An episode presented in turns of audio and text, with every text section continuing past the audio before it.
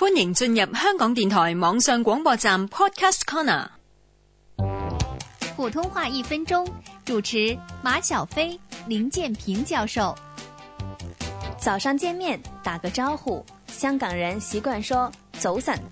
林教授啊，我知道普通话一般不把早晨用作问候的话，为什么呢？小飞，早晨是指从天将亮到八九点钟的一段时间。